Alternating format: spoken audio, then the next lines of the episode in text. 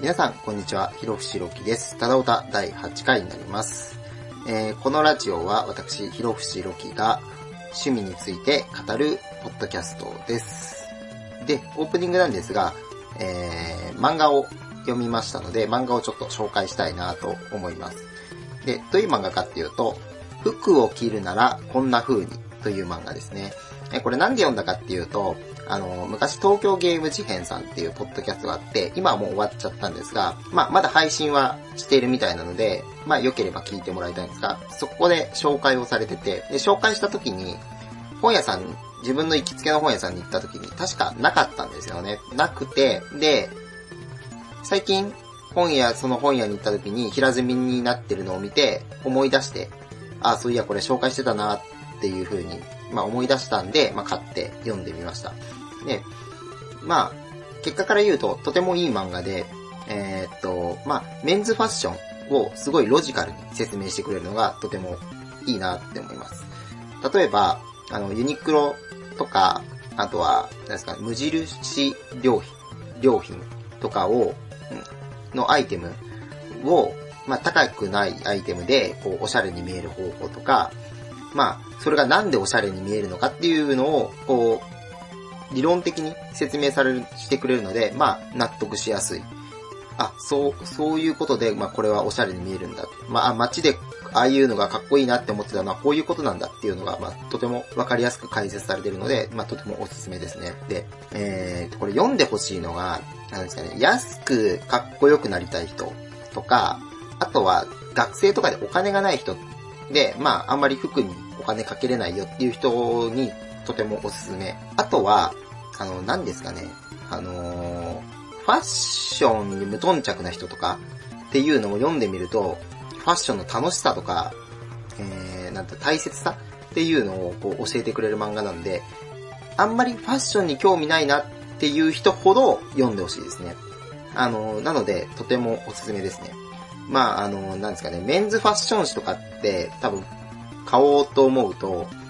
多分ハードルが多分高いんですよね。あの、おしゃれじゃない人が買いに行くと、本屋さん、まあ僕も経験があるんですけど、本屋さんの店員に、あ、なんか、かっこよくなるのに必死だなって思われちゃうかもしれないですけど、これ漫画なんで、あのーなんていうんですかね、まあ買いやすい、ハードルが低いかなと思うんで、まあすごいおすすめですね。まあ良ければ読んでみて、まあ感想を送ってもらえたらなと思います。本編なんですが、本編は、えっ、と、11月4日に開催された名古屋熱田同人祭のお城祭り、えっ、と、お城プロジェクト RE の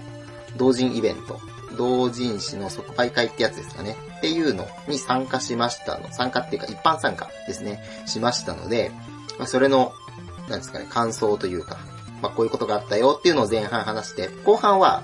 まあ、初めてのことで、まあ、うまくやれるかわかんないんですけど、ちょっと白プロをプレイして、それを音声実況をしようかなと思います。で、これなんでやるかっていうと、まあ、単純に、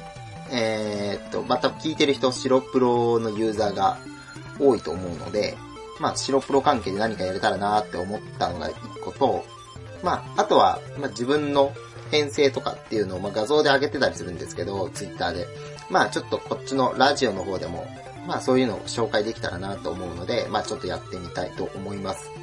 な、良ければ、まあ、その時にも多分言うと思うんですけど、良ければ、あの、なんか、ウィキとかの、あの、マップとか見ながら聞いてくれたらいいかなと思います。まあ、もちろん音声だけでも、まあ、できるだけ保管はしていこうかなと思うんですが、まあ、やってみたいと思います。ではですね、本編に入りたいと思いますので、本編をどうぞ。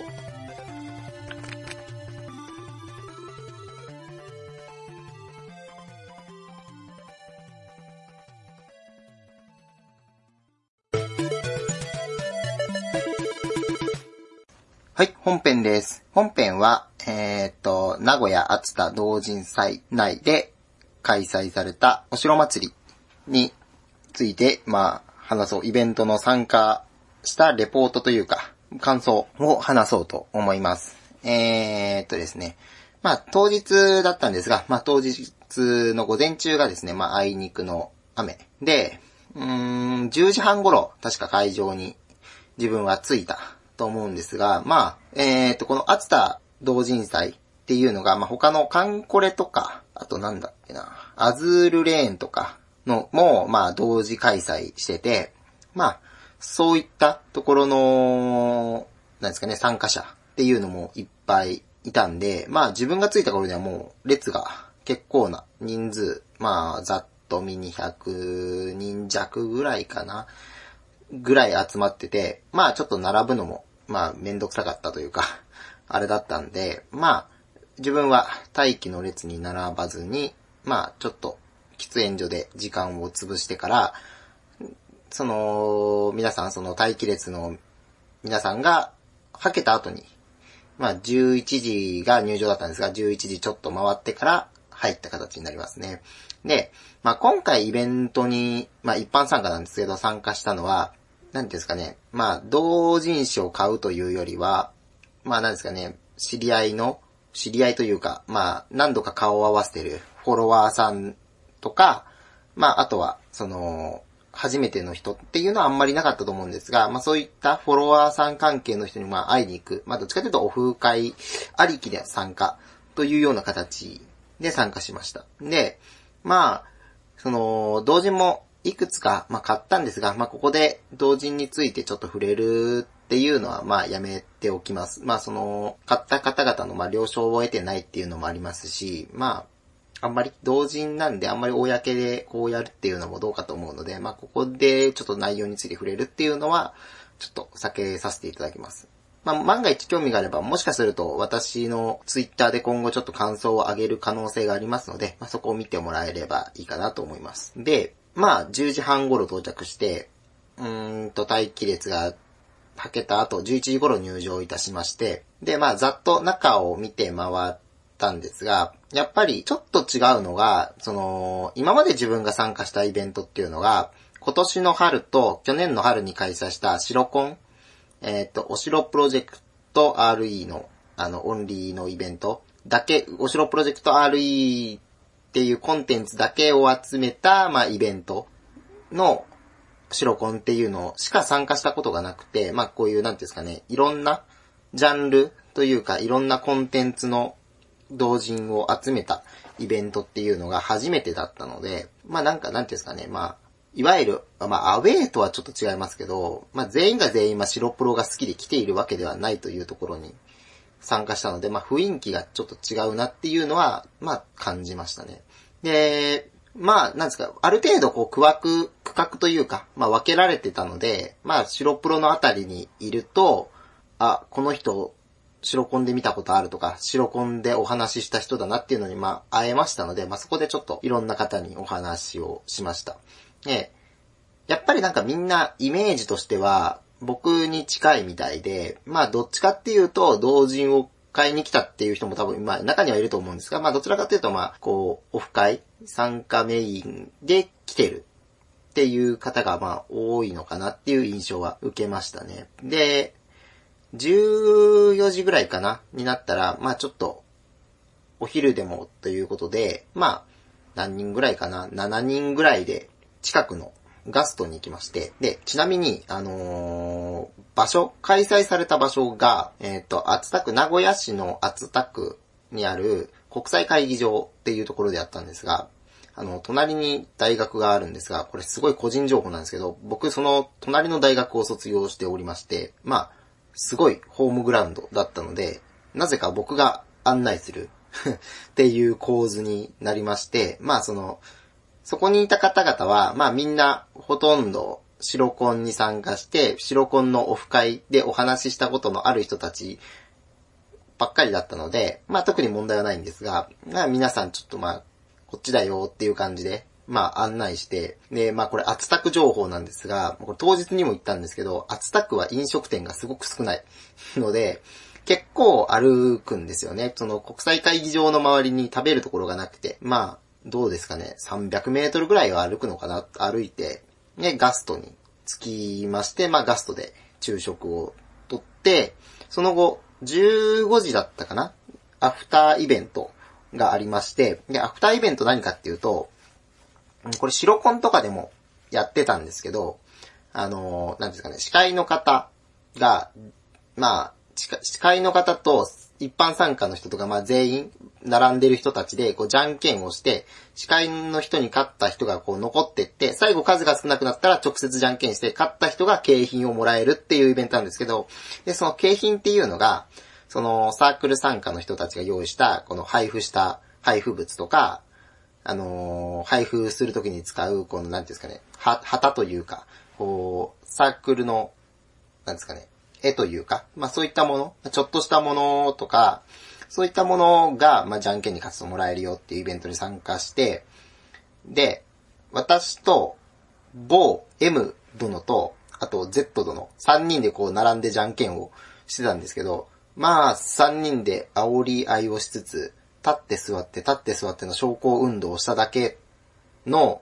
オフ、えー、っと、アフターイベントでしたね。もう、立って座って、立って座って、何、何、屈伸運動してんのかなみたいなことを3人で言い合ってましたけど、あのー、まあ、3人とも何も収穫を得ず、何も収穫を得ず、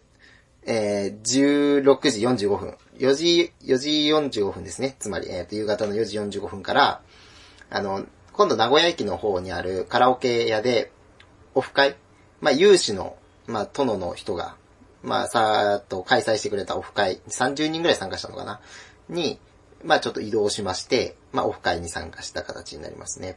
で、まあオフ会は、まあそうですね、オフ会の参加っていうのを、これも自分はさっきの白コンの2回やって、で3回目の参加なんですけど、ここでもやっぱりもうほとんど顔を知ってる人たちばっかりだったので、まあ気兼ねなく、まあ歌歌ったりとか、まあ、白プロについて話したりとかっていうのをしました。まあ、これも特に深く言うことはないんですけど、まあ、参加したことないよ、オフ会参加したことないよっていう人がいるかもしれないんですけど、あのー、まあ、好きなコンテンツのオフ会があるなら、ぜひ参加してほしいなと思いますね。あの、自分も、白プロのオフ会に参加するまでは、そういうネット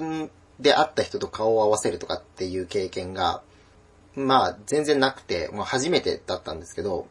やっぱりこう、好きなものがもう同じっていうことだけで、もう話が通じる、仲間意識ができるというか、まあ話が通じるので、やっぱりすごい楽しいですね。あの、好きなものについて語り合いながら、まあ、好きな、ね、歌歌ったりとかできるっていうのはやっぱいいですね。で、その後、えっ、ー、と、何時だったかな ?6 時くらいかな？に、7時前ぐらいかな、に、あのー、まあ、居酒屋に移動しまして、で、そこで二次会ですね。まあ、お酒飲みつつ、また語り合うっていうとこだったんですけど、これもやっぱり楽しいですね。お酒飲んで好きなことについて語れる。で、語る相手もそのことについて理解しているっていうだけでも、お酒が何倍にも美味しくなる。あんなに美味しいお酒飲んだのはもうすごい久方ぶりでしたね。で、そのオフ会で、まあ僕はちょうど8ステップ症状っていうのをやってたんですが、まあ、それをオフ会で回すために、玉を400個貯めていきまして、全部引いたんですが、なんと、1ステップから8ステップ、すべてで虹玉が出まして、えー、っと、その時ピックアップだったゼゼ城と、えー、っと、あとなんだっけ、あの子は、褐色の子の名前を忘れてしまった。えー、チャンドラマハルを、こうゲットしまして、ゼゼ城に関しては、えー、っと、プレゼント分を含めて3体。と、チャンドラマハルは2体ゲットしまして、で、あと他にも虹で、まあ、貫突してない子、ブランジョーとか、まあそういう子たちが来てくれたので、まあ、久方ぶりの大当たりでしたね。あのー、前の白コンでも回して、確か虹が出たと思うんで、あのー、オフ会だと虹が出るので、殿はオフ会に参加することを強く推奨します。えっ、ー、と、出ないって言われても僕は責任を持ちません。なので、まあ、よかったらまあオフ会とか、どんどん参加すると楽しいかもしれないですね。で、その後、えー、っと、まあ、一応、その、有志の殿の方、まあ名前は出さないんですけど、まあ、殿の方がやったオフ会は1時2時までなんですが、僕はその後、えっ、と、みんな別れた後、3時に行くメンバーで3次会に行き、またその3次会が終わった後、4次会にカラオケに行き、えっ、と、朝5時ぐらいまで名古屋駅にいました。なので、えー、なんだかんだ、どうですかね、前日の11時からなんで、11時から翌日の5時まで、ずっと白プロの殿たちと一緒に何かしらをやっていた一日ではありました。やっぱりオフ会は楽しいので、まあまた機会があればね、どんどん参加していきたいなと思いますので、まあその時、リスナーの方の殿に会えばよろしくお願いします。で、まあもっと言うと、今後このラジオのオフ会ができたらなと思うので、まあリスナーが増えたらなんですけどね、増えたら、まあ、オフ会、もとい、公開収録をしたいなと思ってますので、よろしくお願いします。ということで、これが本編前半でした。後半は、白プロをプレイしていきたいので、ちょっと一度電源を落として準備します。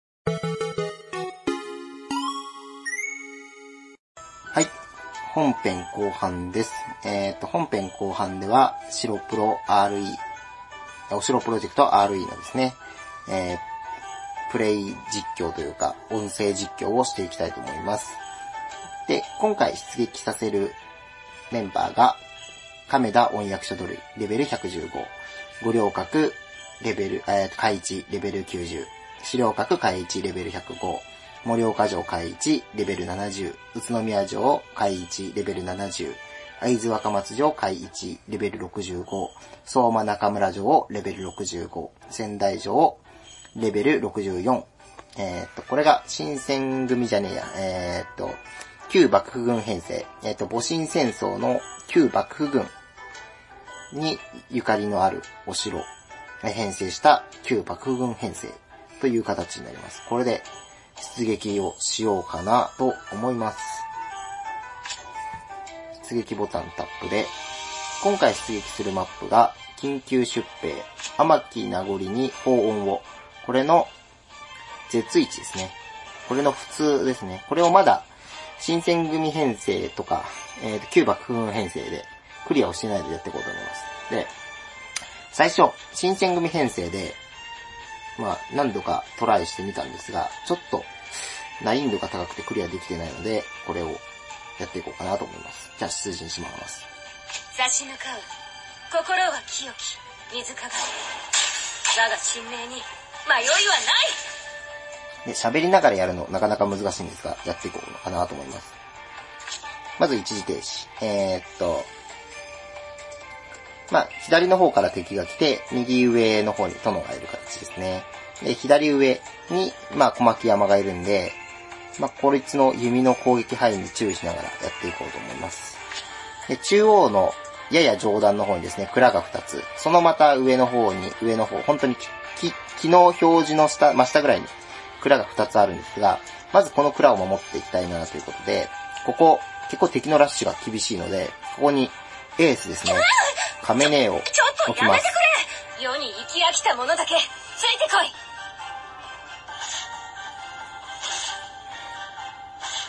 今、カメネーが一人で戦ってるので、これだけだとやられてしまう可能性があるので、ここで殲滅力の高いゴリョネーを、蔵が4つあるうちの下の2つこれの真下に遠距離マスがあるので、ここに置きます。は負けませんやるからには絶対勝つここでとりあえず左のルートはある程度確保しました。今度下のルートですね。下の十字路があるんですが、えー、っと、真下の橋を渡ってきて、そこから、えー、っと、右上に来る。のと、あと、画面外、右下の画面外から来る、クロスする十字路があるんですが、ここが結構割と敵のラッシュが激しいので、ここに盛岡城置きます。昔取った亀裂がどこまで通用しますでしょう？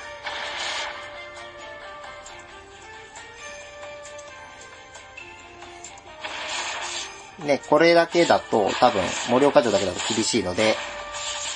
補佐で、盛岡城を置いた、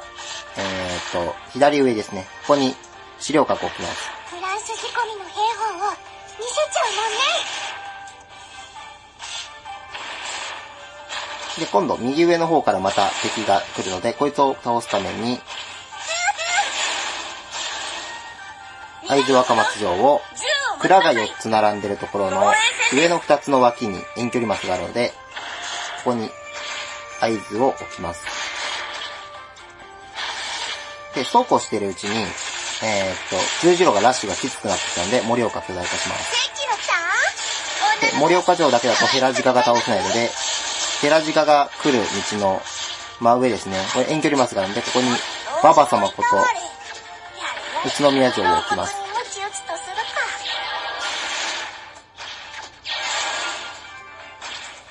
で殲滅力高めるために資料核巨大化します。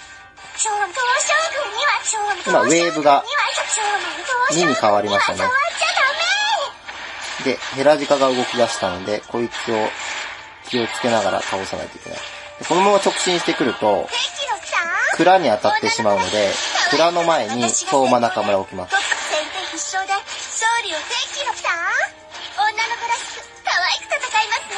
で資料核と、まず資料核を、えー、最大化ですね。これで殲滅力を上げて、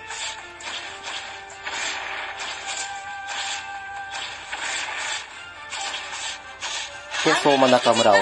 巨大化して、進落ちないようにします。で、今、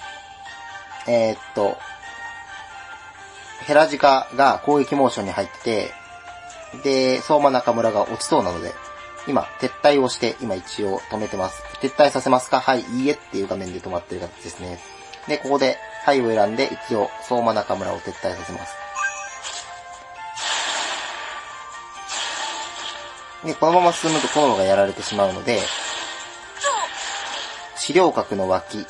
の道に仙台城を置きます。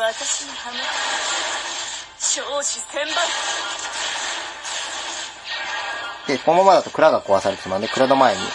鉄駒を置いて、飛来神代わりに使います。仙台城そうだったので巨大化。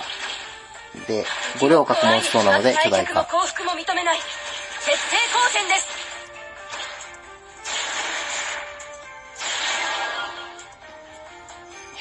今これで割と回ってるんですけど、あの、十字路の、えーっと、盛岡城。ここにちょっと殲滅力が足りないので、盛岡城を巨大化させます。これで最大化です。で、盛岡城最大化するとですね、自身の防御が27%上昇する、防御強化2っていうのを発動するので、これで、まあ、一人で頑張って、戦ってくれると思います。まあ一応、隣に、えーっと、宇都宮城と、まあ、資料閣がいるので、ここで頑張ってもらいます。敵も怖いに近い客も幸福五稜郭をそうだったので巨大化。で、亀根もちょっとやばいんで巨大化。で、蔵があるんでこれ守りたいので亀根の真後ろですね。蔵の目の前に今、新選組を置きました。あ、でちょっと目を離す時にババ様がやられてしまいました。無理無理無理全独今、蔵の目の前、えっ、と、下の蔵のですね、目の前ですね。一番下の蔵の目の前に、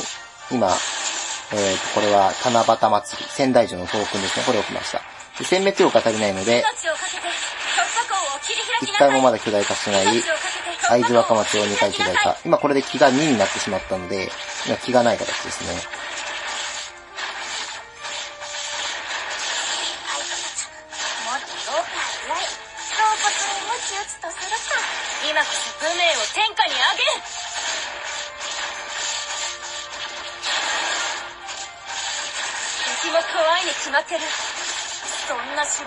抜けるぞもっと敵も母ちゃんは